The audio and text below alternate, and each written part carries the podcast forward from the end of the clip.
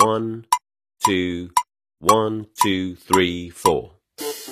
大社会，小新闻，新鲜事儿，天天说。朋友们，你们好，这里是天天说事儿，我是江南。八月二十四号，一名九零后的女孩呢，在微博上是长文控诉啊，称自己呢在二零一九年二月份遭到了湖南卫视的主持人钱枫的强奸。这个微博迅速的发酵，当天下午的时候，湖南卫视呢做出了回应，暂停钱枫的一切工作。二十四号深夜，上海警方呢发布了通报。二零一九年事发后，经过调查，现有证据啊不能够证明存在强奸犯罪的事实，依法做出了不立案的决定。警方呢还表示，如果有其他新增的相应的证据，可以向警方的提供，警方将依法开展调查。随后，当事女孩再次的发文，敦促警方公布更多报案的细节。我会整理证据，天亮了就报案。我相信上海警方，我相信这世界还有正义。根据目前呢所各方披露的信息，这个事件的真相究竟如何呢？局外人是难以判断的。首先，女孩的控诉啊有一定的证据的支撑。女孩指出，警方当年验伤结论是下体撕裂伤，在上海的古北警方处呢是存档。那么，如果事实是真的这样？如果证实有伤害行为发生，女孩爆出的楼道监控录像显示，她当时因为醉酒已经失去了自主的行为意识，被生拉硬拽进了房间。如果伤害在此后发生，则是满足呢强奸罪就是违背他人意愿的要件。警方通报也是言之凿凿啊。根据通报，当年接到女孩报案之后，警方呢成立了专案组，同时呢商请检察机关提前介入调查，做了勘查、鉴定等等很多的工作，逐渐的对案件的重视。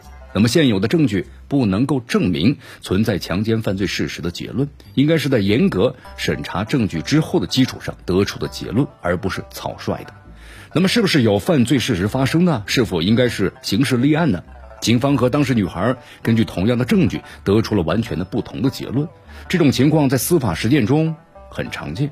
办案人员呢，我们说熟悉法律，多数的时候办案机关的意见在法律上更站得住脚。但这并不是意味着办案机关总是对的。为了防止不立案决定出现了错误，法律呢规定了多种啊纠正的途径，包括呢向办案机关申请复议，向上级机关呢申请复检，向检察机关申请立案监督等等。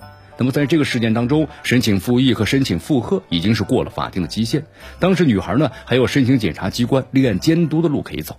办案机关呢也有自行纠错的职责。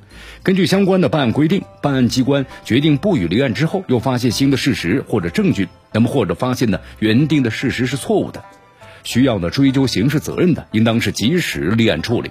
在八月二十四号深夜，警方所发布的通报之后呢，当时女孩做出了回应，其中提到了钱锋当年在警方的审讯室亲口的承认强奸。那么首先要说的是，即使他亲口承认强奸事实，也不能呢凭这么一个证据定案，也需要其他的证据佐证。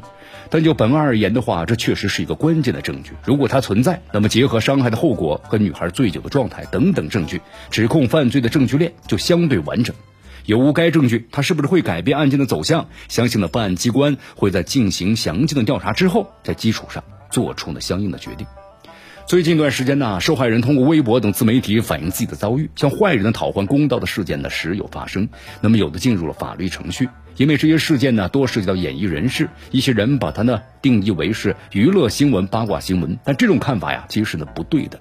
毕竟这些娱乐新闻的背后存在的是关乎到咱们受害人那么遭受严重侵害的痛心事实。